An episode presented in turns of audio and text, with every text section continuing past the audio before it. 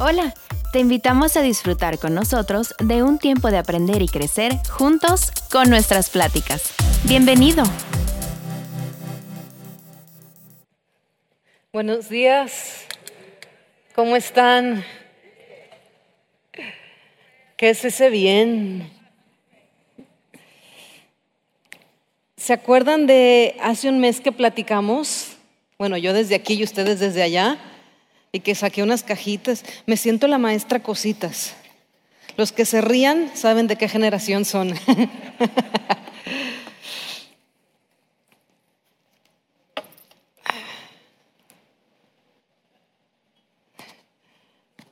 quisiera, quisiera platicar hoy eh, y compartir contigo un, un tema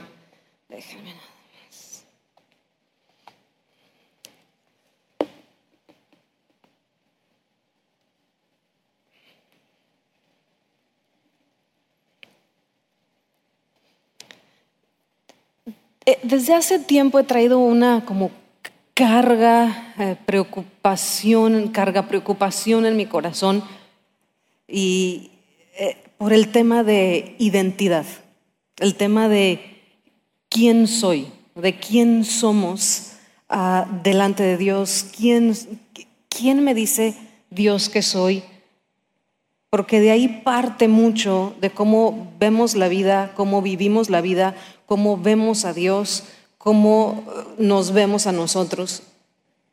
Y, de hecho ha sido tanto que en el Juárez, en la materia que yo doy, estoy hablando de eso ahorita o en este tiempo, el tema de identidad. Y ahora que iba a platicar con ustedes, eh, que sabía que me predicaba ahora, tenía este, este tema de quiero predicar y quiero platicar eh, el tema y una serie acerca de identidad a la luz del Dios que tenemos. Entonces empecé a trabajar en ese tema y, empecé a buscar y empecé a armar y demás. Y dentro de esto, de pronto digo, bueno, es que para poder, creo yo, entender esto, como que necesitamos partir un poquito, tener claro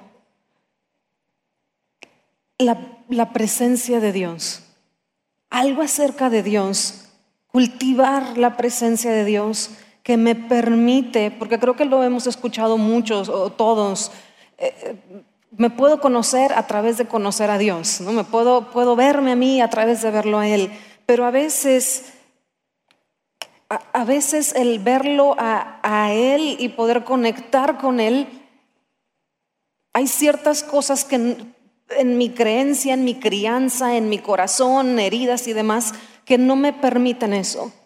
Entonces, quiero platicar acerca del tema de identidad, pero lo voy a hacer después, porque hoy quiero platicarte de un tema que quizá todos hemos escuchado y es este, cultivar la presencia de Dios.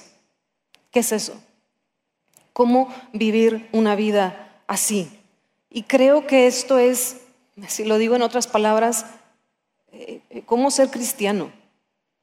¿Cómo ser cristiano en el día a día? ¿Cómo ser cristiano en la vida que sucede? ¿Cómo, cómo ser cristiano fuera del domingo aquí en la reunión, fuera de una actividad que tenemos eh, denominada o en la cajita de cristiana o de algo bueno? ¿Cómo vivir una vida con Dios? Y quiero hoy platicar de esto que no tengo duda que lo hemos escuchado, pero quiero darte algunos tips y recordarte lo que platicamos hace un mes. Eh, yo platiqué hace un mes con ustedes acerca de el gran mandamiento y, qué significaba y ¿se acuerdan de las cajitas y amar a Dios con con qué?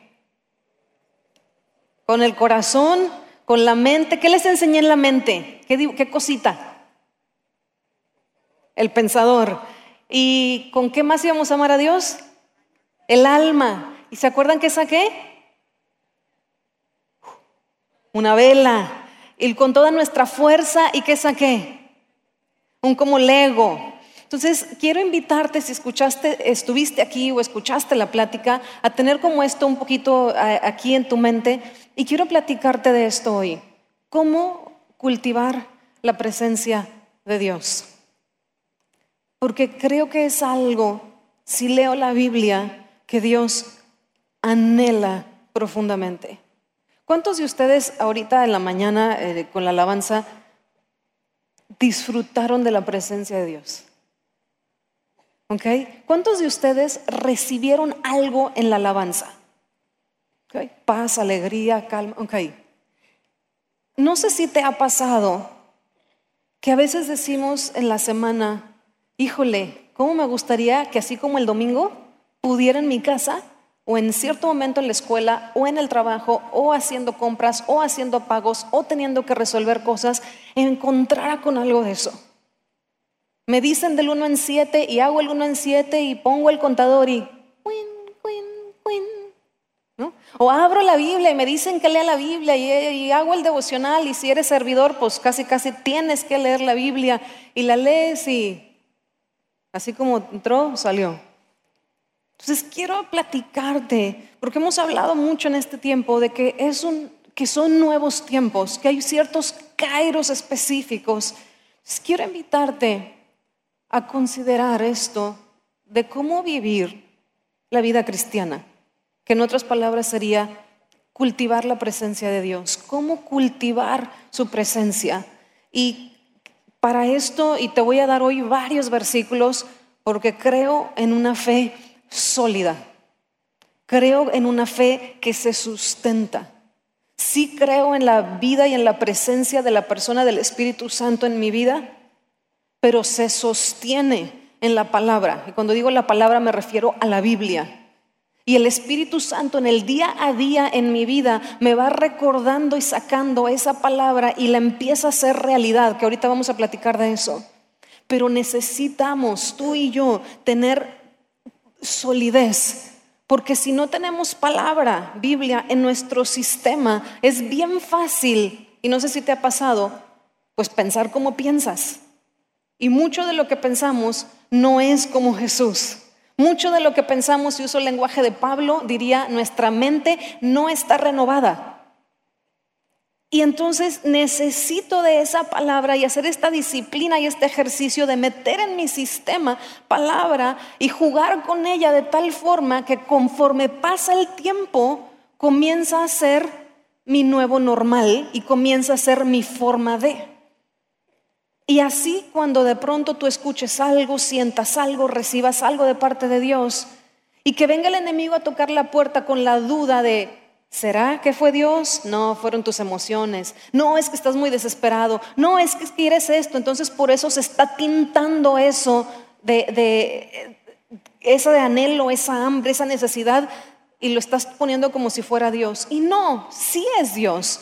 Pero a veces como no tenemos ese sustento, volamos. Entonces, hoy te voy a dar varios versículos que son regalos de Dios para ti, para tu vida, que, que tienes y que puedes acceder a ellos. Entonces, si tienes, sé que antes había mucho este ejercicio de venir a la congregación y cuando escuchábamos una prédica o escuchábamos un, veníamos a un taller, nos traíamos el cuaderno y la, la pluma y los colores y tomábamos anotaciones. ¿Cuántos de ustedes siguen haciendo eso?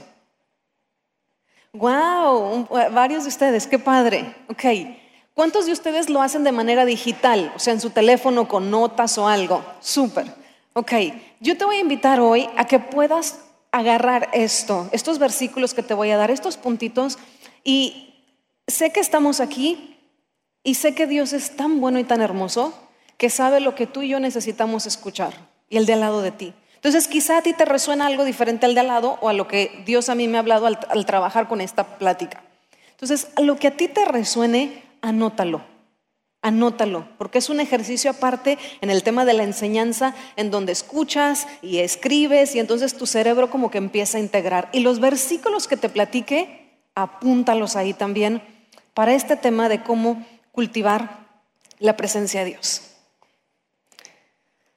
¿Listos? Tengo una pregunta porque estoy altamente intrigada desde hace dos días. ¿Alguien cumple años hoy? ¿Me pudiera levantar su mano? Sí, quiero ver si hay alguien más. ¿Tú? Lacho, ¿hay alguien más? ¿Tú? Tenías razón. Ok, Ok, súper. Tres, tú también. Interesante. Ok. ¿Puedo? Ya aquí ventaneándonos. Eh, ¿Cuántos años cumples? ¿29? 29. ¿Cinco? ¿Cuatro? ¿53? ¿Cinco dos? ¿53? ¿53? ¿Siete? ¿71? Ok, 71. Ok. Dios no se equivoca. Ah, ok. Ahorita les voy a decir por qué. Felicidades, feliz cumpleaños a los tres.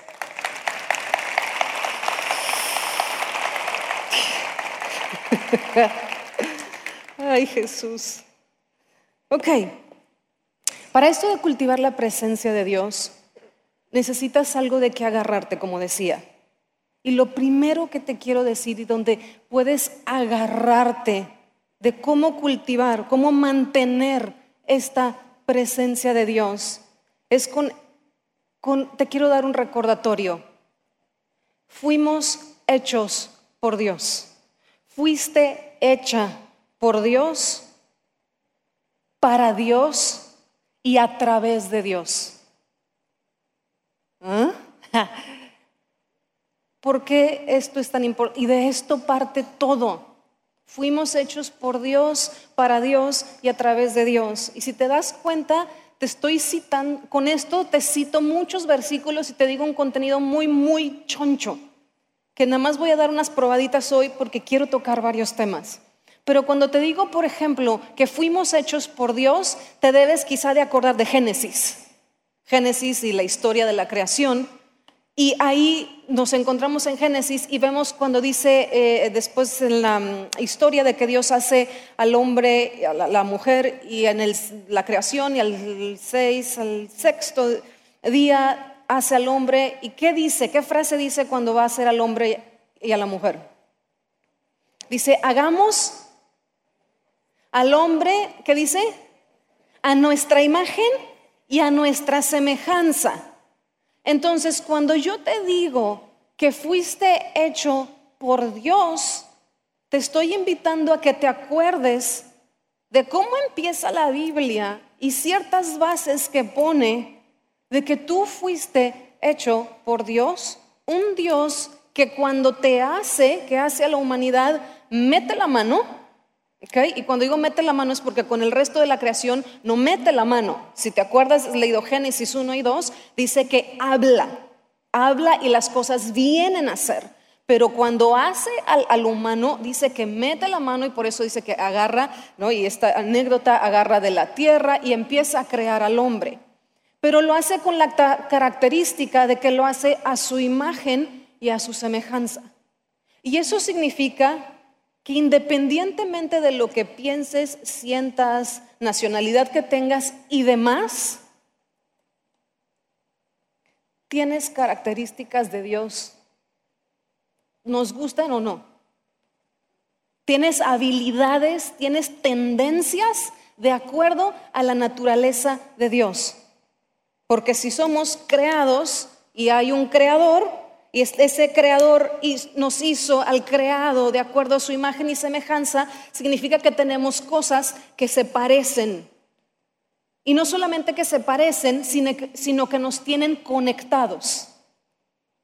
Por eso, si te acuerdas, David en uno de los salmos dice, ¿a dónde huiré de tu presencia? ¿A dónde me iré de tu espíritu? se acuerdan? Si voy a lo más alto, ahí estás tú. Y si me voy a lo más bajo, ahí al lado del Seol, que es en el Antiguo Testamento la palabra para... Perdón, ¿ya se escucha mejor? La palabra para infierno, ¿no? Que si me voy casi ahí al ladito, ahí también tú estás. Entonces, cuando yo te platico que fuimos creados por Dios, para Dios y a través de Dios, es que fuiste creado por un Dios que te hizo con cualidades según su esencia. Y a lo mejor puedes decir, Ay, entonces, ¿por qué estoy así? Entonces, ¿por qué vivo ciertas cosas que vivo en mi vida? Tienes toda la razón y la pregunta es muy válida. Por eso empecé a hablar de tener sustancia. Porque a veces no tenemos el conocimiento y en el mundo espiritual no tener conocimiento cuesta muy caro. Muy caro. Entonces fuiste hecho por Dios.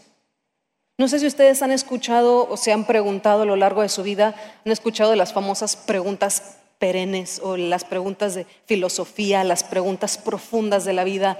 ¿De dónde vengo? ¿A dónde voy? ¿Para qué estoy aquí? ¿Para qué vivo? Esta frase sencillita que te acabo de decir, si tú la estudias, te encuentras con la respuesta de todas estas preguntas. Cuando te digo que fuiste hecho por Dios, para Dios y a través de Dios.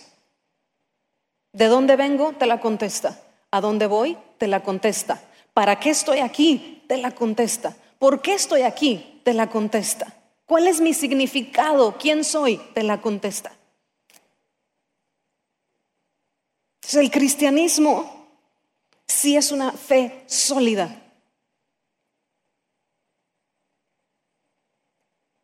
Y quisiera leerte, y ahí en tus notas pon Colosenses 1, 15 al 16.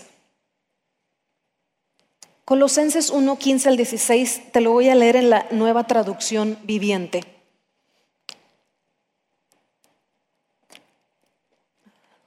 Fíjate lo que Pablo está diciendo. Cristo es la imagen visible del Dios invisible. Él ya existía antes de que las cosas fueran creadas y es supremo sobre toda la creación. Si lo ven en Génesis, eh, se encuentran ahí con el logos. Si leen en Génesis 1 o 2, habla del logos. Esa palabra que Dios habla y que las cosas vienen a ser es Jesucristo. Es la persona de Jesús en logos desde ahí. Entonces de esto está hablando. Y luego dice en el 16, porque, fíjate, por medio de Él, ¿quién es Él? Jesucristo, Dios creó todo lo que existe en los lugares celestiales y en la tierra. Hizo las cosas que podemos ver y las que no podemos ver, tales como tronos, reinos, gobernantes y autoridades del mundo invisible. Todo fue creado, ¿qué dice? Por medio de Él y para Él. Eso a ti te da cierta seguridad, te da cierta garantía, te da sustancia, te da propósito, te da dirección, te da paz y tienes un respaldo. Y eso significa, cuando te hablo entonces de que eres creado por Dios, para Dios y a través de Dios, si te lo dijera en otra frase, otra forma, es que tu corazón está conectado, tu corazón y todo tu sistema está fue creado con una conexión para uno, conocer a Dios, dos, recibir su amor y tres, conectar con su presencia. Si estás tomando notas, esta será una frase para anotar. Dios te creó con una conexión para conocerlo a Él, para recibir su amor y para conectar con su presencia. Es imposible es imposible, es imposible que no escuches la voz de Dios o que no puedas escuchar la voz de Dios. Es imposible que no puedas ver a Dios. ¿Qué es lo que pasa muchas veces? Que andamos tan ocupados con tantas cosas, enrolados en la cabeza en tanta cosa, que andamos muy distraídos. Eso sí puede ser.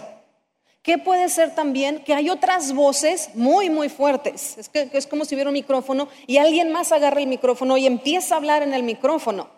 Entonces, esas voces se elevan, sí, pero la voz de Dios siempre está y de muchas, muchas. Esta cochifleta se mueve, ¿verdad? De muchas, muchas formas, así como este micrófono. Espérenme. Vámonos a Juan 10, del 27 al 30.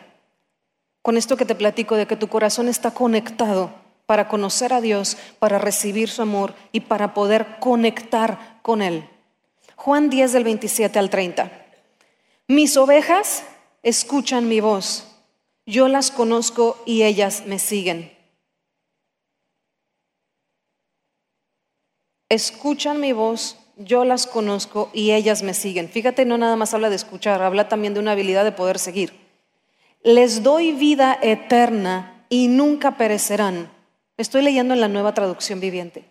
Nadie puede quitármelas porque mi Padre me las ha dado y Él es el más poderoso que todos. Nadie puede quitarlas de la mano del Padre. El Padre y yo somos uno.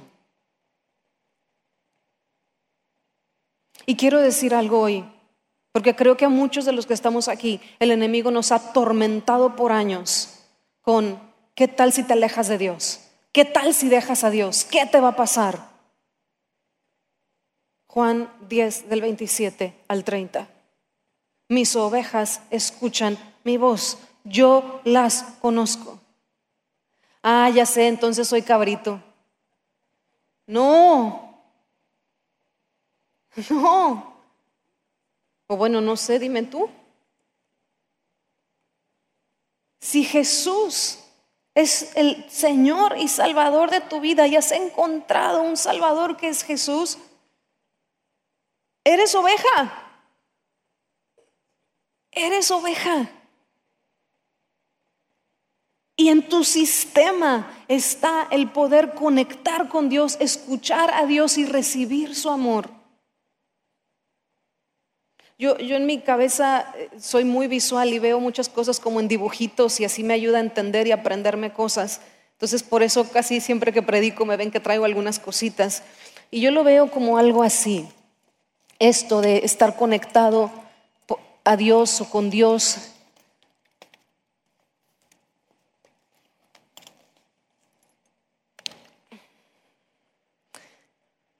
Si hablo de conexión, es como si, como lo veo como, como un hilo, y dice que estamos conectados. Entonces, Luis, ¿lo puedes agarrar, por favor? Gracias.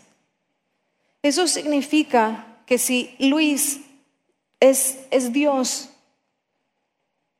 y yo soy creación de, de, de Dios, Dios me ha hecho, entonces no importa qué, estoy conectada.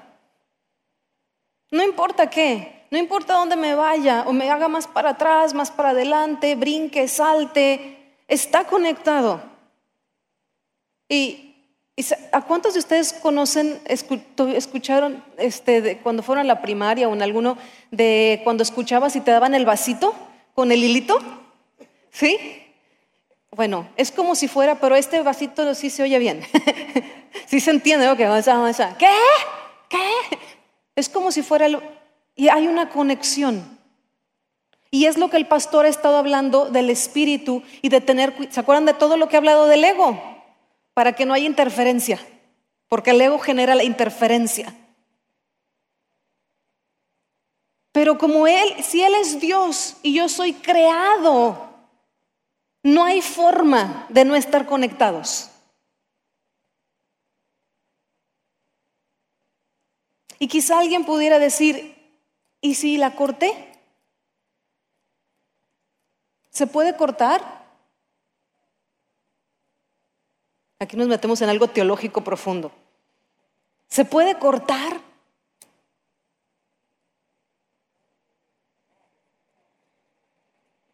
Vamos a suponer para los que estamos aterrados con que se puede cortar, que se corta. ¿Hay solución? ¿Eh? ¿Y cuál es? ¿Eh? Pues como somos mexicanos, agarrar un chiclito y pegárselo. Porque los mexicanos somos bien creativos y siempre resolvemos todo. ¿No? Así, eh, y tenemos fama en el mundo por eso. ¿Qué sería la versión de pegarlo? ¿Eh? buscarlo No, no tiene nada que ver contigo y conmigo, porque gracias a Dios tú y yo no somos el centro del universo. Gracias a Dios, porque si no estaría complicada la cosa. Esto se llama Jesús. Jesús. No que vengas a la cumbre, que le prometas que ahora sí vas a leer la Biblia, que vas a dar el diezmo y la ofrenda, que ahora sí te vas a portar bien, que ya no vas a hacer eso que sabes que no debes de hacer. Es Jesús. Es Jesús. Y si se volviera a cortar, es Jesús. Jesús es suficiente. Su sangre es suficiente. Él pagó, no dice Isaías 53, pagó el precio de nuestros dolores, de nuestras enfermedades, de nuestras angustias, de nuestras iniquidades, de nuestras rebeliones. O sea, habla toda la gama de cosas terroríficas. A ti no te toca en la vida venir a pegar las cosas, ni a pegar la vida de alguien más. Algunos de nosotros vivimos muy angustiados y muy atormentados porque queremos pegar la vida de alguien más. No voy a decir mamás levanten la mano porque vamos a hacer aquí una sesión de sanidad interior. Pero es la verdad. Cuando amamos a alguien y vemos que está quebrado y nosotros hacemos un juicio de valor que está bien quebrado, queremos andar pegándole la vida. Y resulta que, ¿qué crees que te pasa? Pues que te pasa el síndrome de Jesús. Todo el que sea salvador termina crucificado. No nos toca pegarle la vida a alguien y no te toca pegar tu vida ni reconstruir tu vida porque no tienes la fuerza suficiente. Y está bien porque no te toca. Le toca a Jesús. Lo único que te toca a ti es disfrutar de que eres oveja. Y cuando venga el enemigo a tocar la puerta y a decirte, hey, no, no es cierto, hey, estás mal, hey, no has hecho, es que mira cómo has vivido, dices, bendito Dios que no depende de mí. ¿Necesito perdón? Claro, para eso también está Jesús. O sea, cuesta, esto cuesta. Y alguien pagó el precio. ¿Y qué me invita y qué requiere de mí? Porque sí requiere algo de mí. Venir en arrepentimiento. Claro que sí. Pero me dice, y esto, que soy creada por Dios para Dios y a través de Dios. Y siempre, siempre, en toda tu vida, de este lado de la eternidad, estás conectado con Dios. Y cuando te mueras, que bíblicamente me dice que cierro los ojos y los abro en otro lugar, cuando los abra, los abro con la presencia de Dios, delante de Dios. Ahí. ¿Estamos? Esto, gracias. Por esto puedes cultivar la presencia de Dios. Por esto. Por esto Claro que es padrísimo venir el domingo y entrar en la alabanza y disfrutar con el grupo de alabanza y nos llevan a una presencia de Dios padrísima. Pero ¿y qué cuando no tenemos al grupo de alabanza y no estamos aquí y no es domingo? Y necesitamos el lunes, martes, miércoles, jueves, viernes, sábado. En la mañana, en la tarde, en la noche, en la madrugada. Pero eso es lo que quiero decirte. Tienes un listón. Tienes un listón. Está en tu sistema, no lo creas tú, no lo puedes crear, no puedes hacer nada.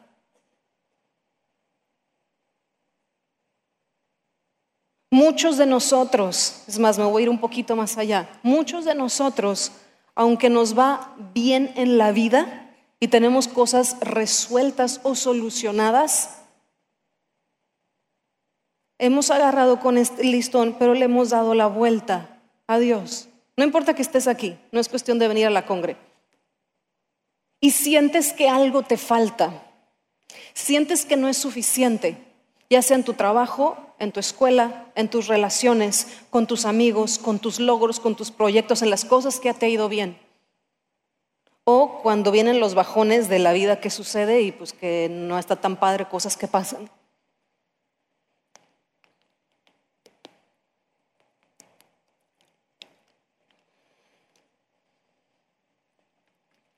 Pero ¿sabes qué se necesita para esto? Porque si te das cuenta, es, obviamente este listón que te estoy hablando ahorita, pues es muy tangible. La cosa es que, ¿a poco tú ves el listón que tienes así, conectado en algo espiritual? No lo ves, pero ahí está. Entonces requiere de algo. ¿De qué requiere? Y les doy un tip. Es algo que el pastor predica mucho y es su tema favorito. Y no es el ego. Fe. Fe. Para esto y que puedas descansar en esto, necesitas fe. Y entonces algunos empiezan a pensar, híjole, íbamos tan bien. Estaba tan tranquilo, tan, tan, tan cómoda la cosa y ahora me salen con fe. Quiero poner una palabra sinónima en el, en el original de, esta, de la Biblia de lo que significa. Y en, otra, en otras palabras, necesitas confianza. Confianza. Eso es fe. y eso sí puedes hacerlo. Y sí depende de ti. Y sí está en tu cancha. Y sí está en tus manos. Y eso es algo muy bueno. Porque requiere fe. Requiere confiar. Y confianza, te puedo dar una buena noticia el día de hoy, no es una emoción. Si fuera una emoción, está complicado, porque ¿cómo le pujas para sentir amor? ¿Alguien se ha esforzado por sentir enojo?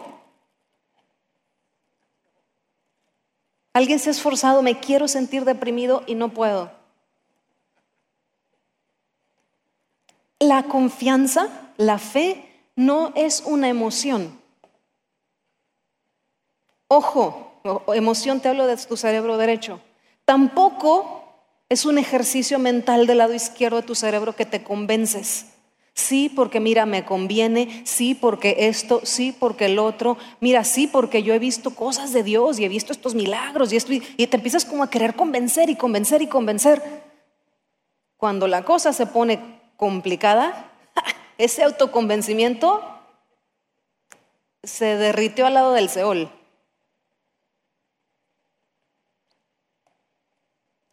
Entonces la confianza, te quiero invitar a verla como si fuera algo muy valioso que tú tienes, que es que tú puedes escoger, que tú escoges dónde pones tu corazón. Que puedes escoger dónde pones tu corazón. Y para eso vamos a verlo como algo así. Imagínate que hay cajitas en la vida. Y las cajitas es en qué cosas o personas puedes poner tu confianza. Algunos tenemos cajitas, no sé, ¿a qué, les, parece esta cajita? La cajita de la organización, de la disciplina, de la, del orden, de las estrategias, del tener un objetivo. Entonces vamos a ponerle a esta cajita la cajita de mis fuerzas. Yo puedo, tú puedes, disciplínate, trabaja, vas a tener cierto tipo de personalidad, metas, hay que lograrlo. Entonces tienes una cajita, vamos a ponerlo aquí. También tienes otra cajita. Y en esta otra cajita, llamémosle la cajita de la familia o lo conocido. Sí, yo compré esto porque a mí me recomendó este lugar mi suegra y me dijo que es buenísimo y que está delicioso y entonces, pues la costumbre, la tradición. Entonces, la cajita de la tradición.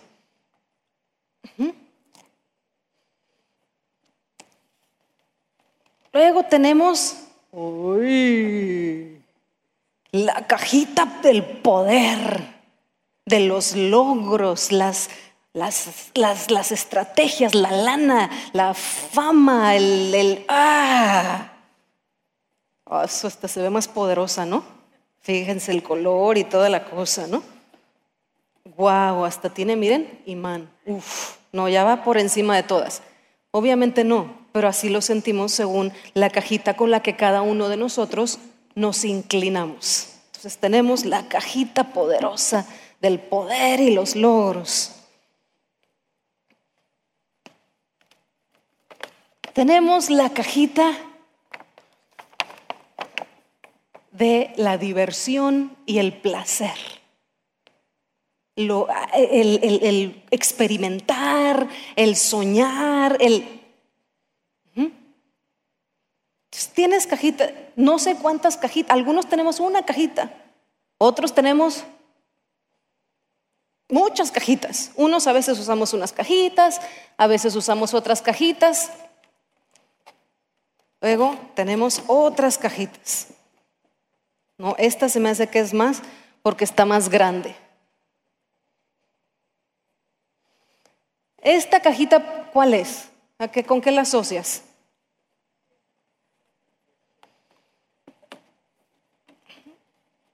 Con esa que escogiste está bien. Y entonces, este o esta eres tú. Para mí, esta es la Mujer Maravilla. Me la regaló un amigo que no sé si ande por aquí en el Ministerio de Niños, pero ¿no? trae su cosa, la espada por ahí la dejé, su espada de la verdad, el látigo de la verdad, su espada, entonces esta soy yo. Eh, las mujeres, pues esta eres tú, y si eres hombre, imagina que este es Superman. ¿Ok? No voy a entrar en un dilema si Superman, Batman, Iron Man, el que te guste. ¿Ok? Esta eres tú. La maravilla de esto es que como la confianza, vuelvo, no es una emoción, es donde tú escoges que esto, tu persona, tu corazón se asiente. Entonces yo digo, no, yo la quiero aquí. Y voy a meter a mi muñequito, mi persona, aquí. ¿Qué significa esto? Que mi confianza mi paz, mi seguridad, mi esperanza, mi equilibrio está en esto. ¿Qué era esto? ¿Cuál era esta cajita? Mis fuerzas. Entonces yo voy a vivir una vida donde me va a interesar la disciplina y donde los resultados dependen de mí. Si soy cristiana, voy a orar para que Dios me dé más fuerzas. Voy a orar para que Dios me ayude. Voy a orar para que Dios me diga. Pero para que yo al fin de cuentas, y dependo de mí, porque no crean que nací ayer. A mí el mundo y la vida me enseñaron que uno se rasca con sus propias uñas. Ya ven, choquelas. Y así empezamos a vivir. Pero luego otros tenemos esta. ¿Esta cuál era la cajita? La de tradición. Entonces, como a ti te enseñaron que la vida es así, ya sea en tu casa o en tu crianza, ya sea tus abuelos, tus papás, tu mamá, tu papá, madre soltera, separado, casado, recasado, tripilicasado, nunca casado, la versión que sea. Te enseñan una forma de pensar, una forma de ver, una forma de verte. Y así me pudiera ir con cada una de las cajitas. ¿Se va entendiendo la idea? La cosa es que cuando tú y yo nos metemos en estas cajitas, ¿qué haces cuando escuchas algo de Dios que es diferente a lo que la cajita dice? Por ejemplo, yo aquí y escucho que Dios me dice, como por la prédica de hoy, yo estoy contigo, yo te sostengo, yo te proveo, yo me encargo, confía en mí. Y yo estoy ahí metida. ¿Qué pasa cuando escucho eso? Rebota. Porque estoy metida ahí. Entonces mi corazón, mi confianza, mi paz está ahí. ¿Y en qué está? En que yo tengo que demostrar y en que yo voy a hacer y en que yo voy a lograr y en que pues pícale y órale duro y pélate las rodillas como dicen para que Dios te haga y te dé y te esto, pero para que tú salgas, para que tú pruebes, para que tú demuestres. Y entonces lo que yo te estoy invitando, esto en la realidad es la, es la vida de fe. Todos nosotros tenemos una medida de fe. Por tiempo no te voy a dar el versículo, te lo voy a dar en la otra plática.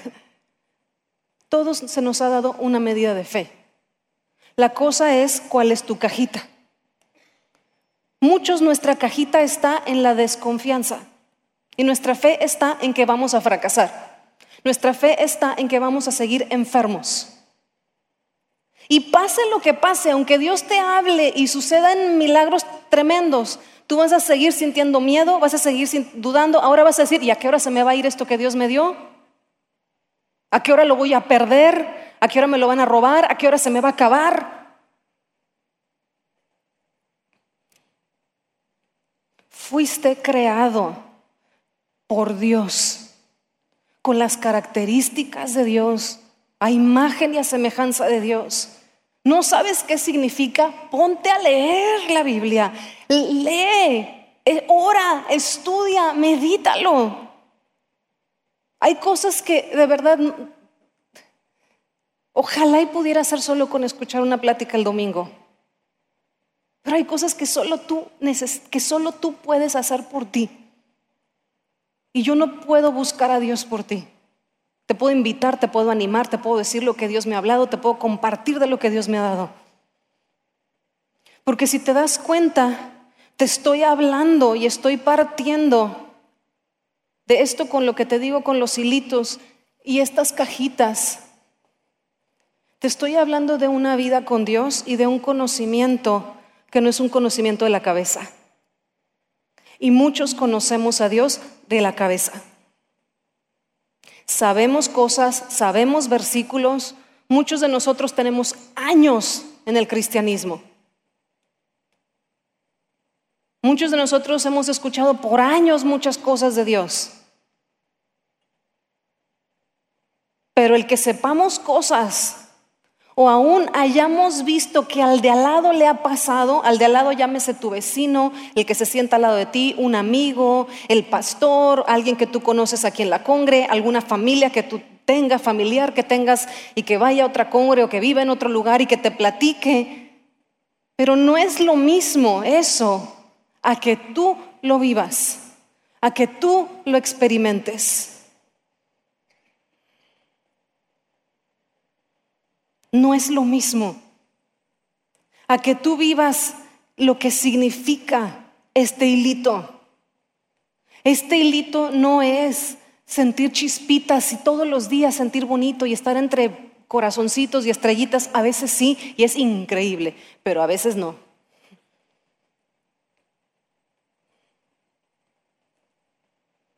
Pero este hilo sí es una certeza de que tienes un Dios y que está vivo y que es cercano y que ese Dios te llama oveja y no solo oveja, que para mí es uno de los mayores privilegios y es que me llame hija y que pertenezco, pertenezco, le pertenezco. Y cuando ni siquiera yo confío en mí, Él sí. Y cuando viene a la puerta el enemigo a tocar ciertas cosas y viene a tumbar, derribar, tirar, y en el Espíritu Santo. Y me recuerda y me da la autoridad para poder decirle a esas cosas, a esas ideas, a esas frases. Y te doy otra pista, Juan 10:10. 10. El ladrón no viene sino para qué? Robar, matar y destruir. Pero ahí no se acaba el versículo. El versículo, la siguiente parte que dice, dice, mas yo, ¿quién es yo? Jesús, mas yo he venido para que tengan vida y para que la tengan en abundancia. Entonces, cuando venga un pensamiento que toque a la puerta de tu corazón o que toque con una emoción de algo diferente a lo que Dios dice, usa tu boca. Fuimos hechos a imagen y a semejanza de Dios. Dios usó su boca. Cuando creó, dice, y dijo Dios, y habló Dios, sea la luz. Y zuk, comienza lo que no era, se comienza a materializar. Cuando venga el ladrón a robar y a querer traer lo que dijimos en Juan 10:10, robar, matar o destruir. ¿Qué quiere robarte? ¿Qué quiere destruir? ¿Qué quiere acabar? ¿Con tu paz? ¿Con tu seguridad? ¿Con la certeza de algo que Dios te ha dicho? ¿Con la alegría? ¿Qué quiere venir a robar? Y cuando venga a tocar la puerta con ideas, con sentimientos, con situaciones que viene a reinterpretarte, agarras y usas tu boca como lo hizo Dios y como lo sigue haciendo y hablas. Hablas alineado a su palabra. ¿Y qué hablas? Y dices, esto no es Dios. El ladrón tú vienes a robar, matar y destruir. Vete en el nombre de Jesús. No es en tu nombre. Está bien. No tienes esa autoridad porque no eres Dios, está bien. Pero te agarras de este hilo y agarras de la autoridad que sabes que Cristo, el que pegó esto porque estaba esa relación rota. Dices, Jesús pagó el precio, no depende de mí. Si ahí te das cuenta que necesitas ponerte a cuentas con Dios, pues ponte a cuentas con Dios. Pero te pones a cuentas con Dios y sigues. Jesús perdóname, Jesús, gracias a Dios, depende de ti, muchas gracias. Vete en el nombre de Jesús. Esta idea, este pensamiento, este sentimiento, y hablo, Jesús dice que Él viene a traer vida y viene a traerla en abundancia. Así que yo hablo vida en esta situación y vida en abundancia. Si necesitas hablarle a tu cerebro, si necesitas hablarle a tu alma, acuérdate David, el Salmo 103. David se habla a sí mismo, dice, alma mía, bendice a Jehová. Alma mía, no te olvides de ninguno de sus beneficios. Si David, el adorador supremo, hace una canción en donde se canta a sí mismo y le canta a su alma, pues tú y yo también.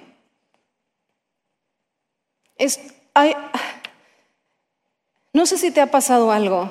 Yo he vivido muchas experiencias increíbles y padrísimas de Dios. Muchos, muchos milagros. De muchas, de dinero, de sanidad de física, de sanidad emocional, psicológica, de muchos tipos. Pero hay temas, ¿no? Siempre, siempre hay como un tema, o el temita. Oran por ti, no sé cuántos lo han vivido, y Dios te sana pero oran por ti en algo o una situación o algo económico en donde ha sido algo con lo que has batallado por años.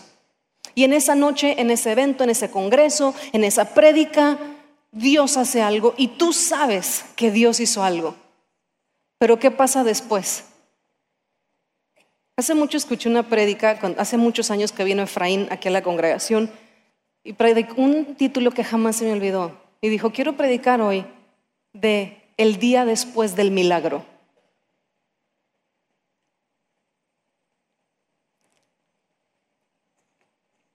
¿Qué pasa el día después del milagro? El pastor nos ha enseñado cómo funciona el cerebro. Y es por algo. Porque cuando Dios hace cosas, lo primero en donde lo hace, lo hace nuestro espíritu. No lo hace nuestra cabeza nada más o en nuestro cuerpo, lo hace nuestro espíritu y de ahí viene la sanidad, de ahí viene el orden mental, de ahí viene la sanidad mental, la sanidad del alma, de ahí vienen los recursos, las ideas, la estrategia, la logística, la paz, las soluciones. Y de nuestro espíritu que lo recibe, entonces empieza a ir al cerebro, al cuerpo, al alma, etcétera. Pero acuérdense que el cerebro, lo que nos enseñó el pastor, el cerebro tiene caminitos ya recorridos en automático, los caminitos neuronales, y se repiten. Por eso Pablo habla de renovar la mente. Dice, hey, renueva, en una dice renueva la mente, creo que en Efesios 4, y en Romanos 12, o una de las dos dice, renueva el espíritu de tu mente.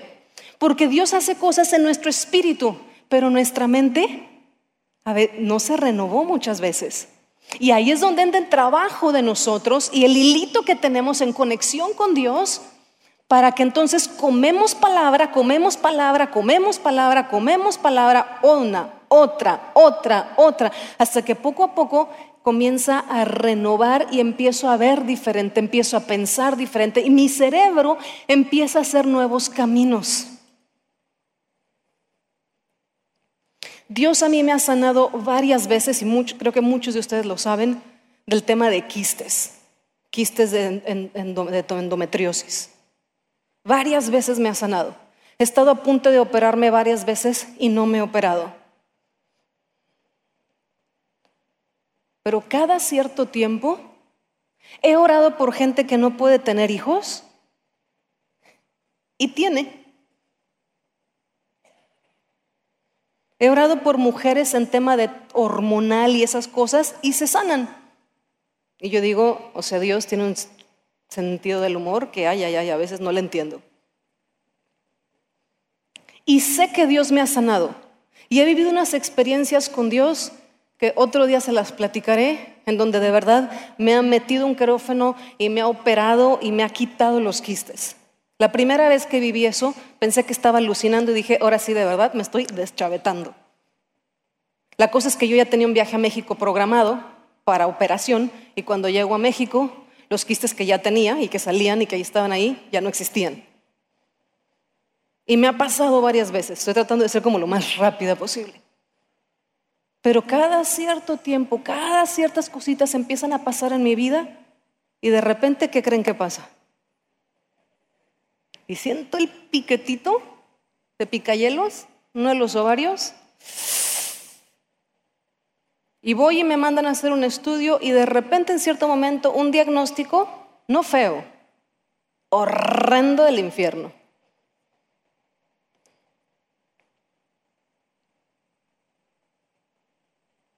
¿Y qué creen que piensa mi cerebro? Ese cerebro que estaba cuando oraron por mí, que Dios me sanó y que Dios metió la mano y todas esas cosas maravillosas, lloré, sentí las chispitas, estaba segura. ¿Qué creen que pasa después? Entran los caminitos en automático. Entran los caminitos. Ya te va a bajar. Prepárate porque van a ser días de tortura. A ver si vas a encontrar el medicamento que, a ver si ahora sí te hace o no te vuelve a tumbar esta vez. A ver si no te revuelcas una vez más. Y tras, tras, tras. Podré salir de viaje. las que saben de qué hablo, saben de qué hablo. Tu vida gira alrededor de eso. Y es horrendo. Y entonces, ¿qué necesito hacer? Y empieza el tema de, ¿me sanó Dios? ¿No me sanó? ¿Hizo algo? ¿No hizo algo? ¿Me equivoqué? ¿Me lo estoy imaginando? ¿Lo estoy construyendo en mi cerebro? ¿Es mi imaginación? Y ahí es donde entra es el hilo y la confianza. Y de aquí busco a mi Dios. Y de aquí le pongo el alto al enemigo y le doy la bienvenida a Dios. Dios a muchos de ustedes los ha sanado, pero al otro día empieza el cerebro. Y a muchos de nosotros yo no sé si lo han vivido. Sanar duele. Y la verdad es incómoda. Yo lo veo, hace un mes que prediqué, no sé si me vieron caminar medio raro, pero era, tenía como dos días que me había puesto una tobillera porque el 26 de diciembre me caí en unas escaleras en casa de mis papás y traía un esguince de segundo grado y una fisura en el tobillo. Y ha sido un ejercicio para mí porque en mi cabeza y en mi crianza yo vengo de esta caja, sobre todo. Vengo de otras, pero esta es muy, esta es muy fuerte. Tantito que me siento bien y estoy lista, o sea, para maratón. Y en mi vida he hecho un maratón. Pero en mi cabeza tengo que estar lista y me exijo y me demando que hay que correr y estar listo para un maratón. Y para mí ha sido una enseñanza esto del tobillo, el pie, de que a veces necesito detenerme. Y ha sido realmente una enseñanza de tres años. Que necesito detenerme y que mis tiempos no son los tiempos de Dios. Y que si estoy en un proceso de sanidad y recuperación necesito dar espacio para eso. Pero me he encontrado a mí misma frenándome porque me da miedo hacer ciertas cosas. Me da miedo caminar, me da miedo subir ciertas cosas porque me caí, porque a veces me duele y a veces traigo una bola en el tobillo. Y no sé si a ti te pase con lo que Dios te ha sanado, con lo que Dios ha hecho. Porque requiere soltar las muletas, físicas o metafóricas. Sanar requiere que escoges poner tu corazón y tu confianza en algo que todavía quizá no has conocido o no estás cómodo ahí. Y entonces lo que has oído de, de Dios pasa de algo de cabeza, de un versículo que leímos aquí, de una prédica que alguien dio, de un testimonio de alguien más, a hacer algo tuyo. Y entonces pasa, si puedes decir como Job dice al final del libro de Job, de oídas te había oído. ¿Qué dice? Mas ahora mis ojos te ven.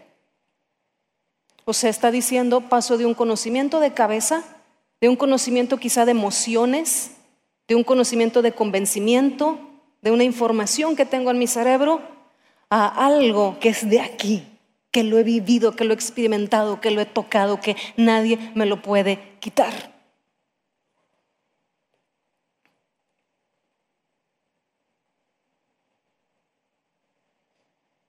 ¿Es una batalla a veces? Sí. ¿Qué tanto depende qué tan grande mi papá, el pastor diría, qué grande está el ego? ¿Qué tanta voz le hemos dado al ego? Hace dos días en la madrugada el Espíritu Santo empezó a dar unas ideas para esto. Y me dijo que alguien iba, que alguien cumplía años hoy y quisiera algo. Y yo dije, Espíritu Santo, sé que qué pena. Yo sé que lo puedo tapar y puedo hacer, pero iba a decir, ¿quién cumple años hoy? No, ¿cómo que voy a Y si nadie cumple años, voy a decir, ah, bueno, muy bien, y voy a inventar algo. Que yo no soy así, yo no soy así. Y quería que Dios me, me decía, con el Espíritu Santo, que este era un ejercicio de algo, de cómo podemos pasar. ¿Han escuchado esta idea de que Dios, Dios es un Dios de sorpresas? Y de sorpresas buenas, ¿no? Ay, nanita. De sorpresas y, Dios es un Dios de, bendición. los tres que cumplen años, el lacho, ¿dónde está? El lacho, acá y acá. ¿Han escuchado esto de que Dios es un Dios de sorpresas? Sí, ok, de sorpresas bonitas. ¿Lo han vivido así en carne propia acá? Ya después de ponerlos así en el spot, pues qué van a decir los pobres, ¿verdad? Vamos a hacer algo. Yo les voy a pedir que me ayuden.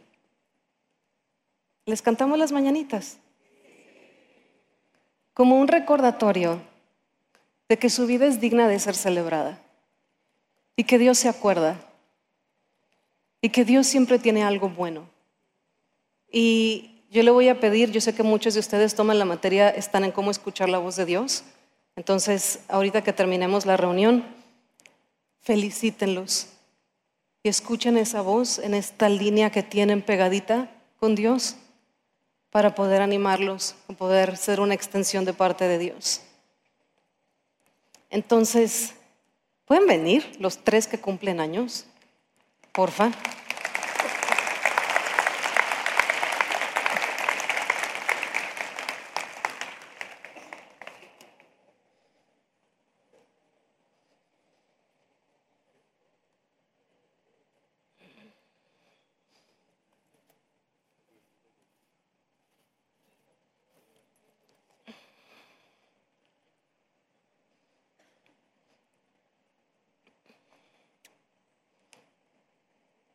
Vente, Lacho, vente.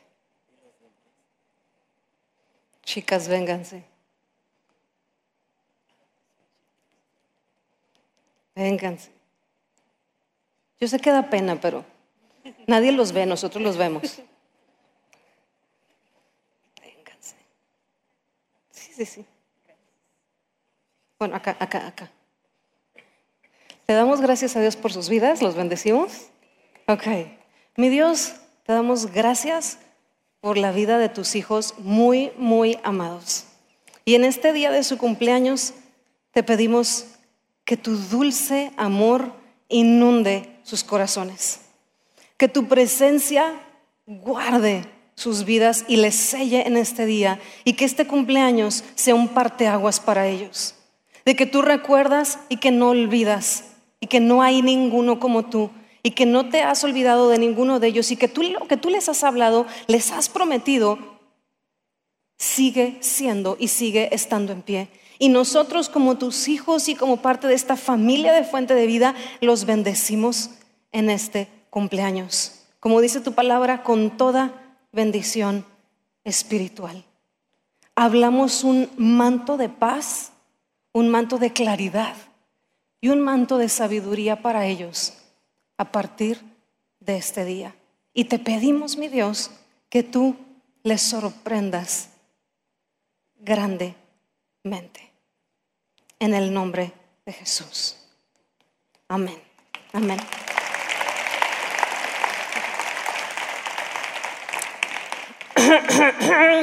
Dos.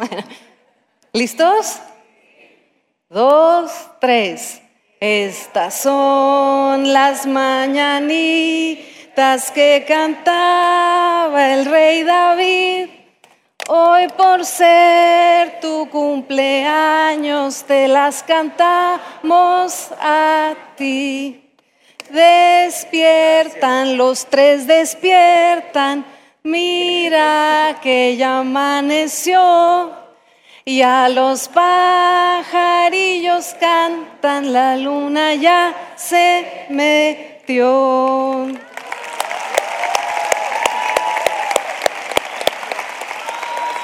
Dios, no se pasen. Si lo partimos nos va a tocar una migaja cada uno. Una cosa es que yo les platique que Dios es un Dios de sorpresas y que lo vean y que estamos muy emocionados.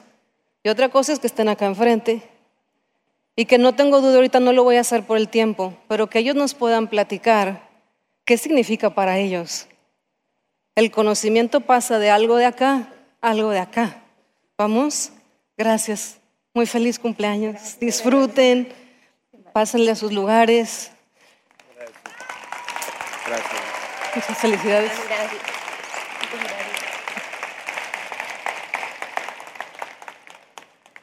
¿Estás de acuerdo que esto requiere que yo también le diga a Jesús, sí te creo? Y que ponga mi confianza, la saque de estas cajitas. Tengo dos días sufriendo por navegar en las cajas. ¿Me habré equivocado? ¿No me habré equivocado?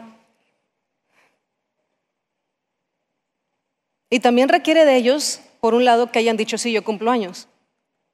Porque a lo mejor deben de haber dicho qué pena, qué vergüenza. Y se pueden haber quedado callados. Esta es la vida con Dios. Esto es un poquito de cómo podemos cultivar. Algunos de nosotros creemos que, y con esto cierro antes de orar, que este tipo de cosas con Dios es solo en ocasiones especiales. Ay, pues claro, Lore, es para ellos pues porque cumplen años. Pero yo no veo a Dios así en la Biblia. Y lo veo en el día a día, y lo veo en la trivialidad o en las cosas maravillosas o en las cosas también muy oscuras. Carlos Mijes, este es para ti. Por eso no querías voltear, pero Jesús te vio desde hace dos noches y estoy sufriendo. Salmo 27. Ahí está escrito. No necesitas ser un día especial para escucharte o ser celebrado, ni recordarte lo que Dios te ha dicho. Y aunque tu padre y tu madre pudieran dejarte, con todo, tu Dios estará contigo y te recogerá. Y eres digno de ser celebrado y digno de disfrutar de su presencia. Espero que te guste lo que está allá adentro. Y así. El aplauso es para Dios, ¿verdad?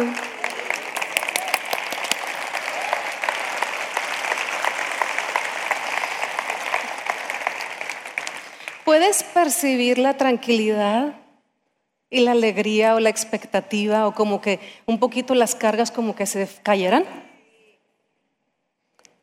Porque así es la vida con Dios. Así puede ser la vida con Dios si escogemos cultivarla. Si es un reto, si no es sencillo, si requiere esto y a veces esto es complicado, pero complicado porque está muy arraigadas otras cosas. Por eso te decía, estudia la palabra y, y ora y ora y ora y busca y busca y busca. Tienes un Dios que fuiste creado por Él, para Él y a través de Él. Un Dios que te ha conectado y que estás en tu sistema está hecho para que lo conozcas, para que recibas su amor y conectes con Él. Así que te voy a invitar a orar. Te invito a que te pongas de pie. Yo no sé por qué siento que cuando platico con ustedes platicamos como 10 minutos y luego veo el reloj y me asusto. Y me gustaría orar por esto.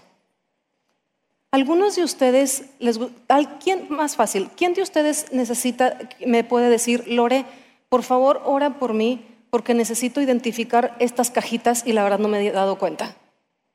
¿Ok? ¿Cuántos de ustedes pueden decir, ya sé las cajitas o ya sé cuál cajita, pero la verdad me cuesta mucho trabajo? Necesito orar. ¿Ok? ¿Cuántos de ustedes necesitan orar para decir, necesito ver este listón porque hay nanita? ¿Quién? Ok. ¿Cuántos de ustedes necesitan decir, Jesús, por favor pasa de aquí a aquí? ¿Ok? Oramos por eso. Mi Dios, gracias. Gracias, gracias, gracias. Eres tan bueno y tan hermoso. Gracias por hacernos tú, nuestro Creador, nuestro Dios suficiente, a tu imagen y semejanza. Gracias. Yo te ruego, mi Dios, y te rogamos en esta mañana Tú dices que podemos acercarnos, Gálatas dice, al trono de la gracia y encontrar ahí el oportuno socorro, la gracia necesaria. Y así nos acercamos en esta tarde, apelando a tu ayuda oportuna. Necesitamos de ti, mi Dios. Necesitamos de ti a los que no nos, nos cuesta trabajo identificar estas cajitas, estas cosas en donde hemos puesto nuestro corazón y nuestra confianza. Espíritu de Dios, invoco tu nombre y te ruego, abre nuestros ojos para ver esas cajas.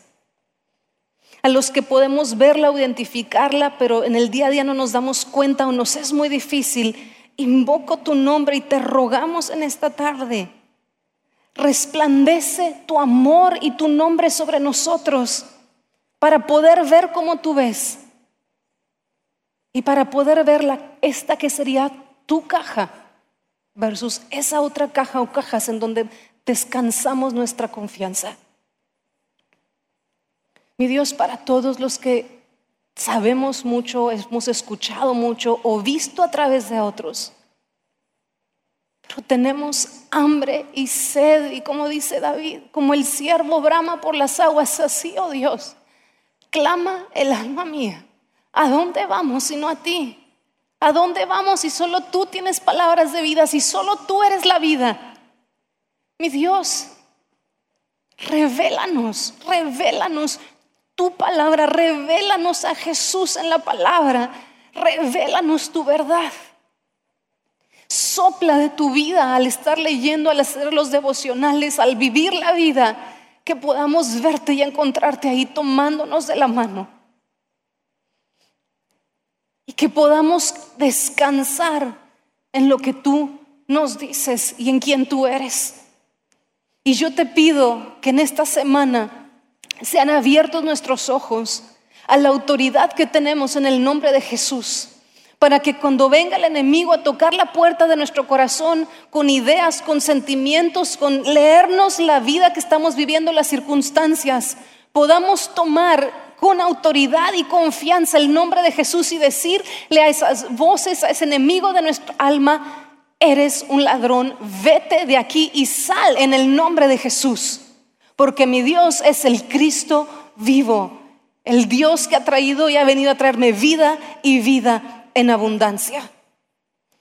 Mi Dios, yo declaro tu bendición sobre cada uno de los que estamos aquí y cada uno de los que está acompañándonos virtualmente. La bendición de saberse acompañado y protegido por ti. La bendición de saberse y encontrarse hijo, hija, no bastardo, no trabajador, no siervo, hijo e hija. Y te doy gracias porque tu palabra que es vida, que es verdad, que salva, quita las vendas de nuestros ojos. Y el encontrarnos con tu palabra genera en nuestro cerebro nuevos caminos neuronales y en nuestro espíritu sopla vida. Así que Espíritu de Dios sopla vida hoy sopla vida hoy. Y que podamos descansar en que somos y fuimos hechos por ti, para ti y a través de ti. Que estamos conectados, creados de una forma en nuestro sistema para escuchar tu voz, para conocerte a ti, para recibir tu amor y conectar contigo. Gracias te doy de antemano por las cosas que vienen y empiezan a desenvolverse y a materializarse en esta semana, en donde nuestro conocimiento de ti pasará de nuestra cabeza a nuestro corazón un poquito más. Gracias por este inicio de esta vida, de cultivar tu presencia y de poder descansar. Y gracias Jesús porque se trata de ti y no de nosotros. Gracias porque tú eres el que nos conecta, el que nos salva, el que nos perdona, el que nos restaura. Gracias por tomar nuestro lugar en la cruz del Calvario, mi Dios. Gracias te damos en el nombre de Jesús. Amén y amén. Amén que te diviertas esta semana, juega con esta presencia de Dios, juega a experimentar y a cultivar la presencia de Dios. Vamos a estar platicando más acerca de esto, de cómo cultivar la presencia de Dios en otros domingos. Que Dios te bendiga. Si quisieras que alguien en el abrazo del Padre ore por ti, puedes hacer una fila en los pasillos para que oren por ti. Y los que nos acompañan del otro lado de la pantalla, que Dios les bendiga.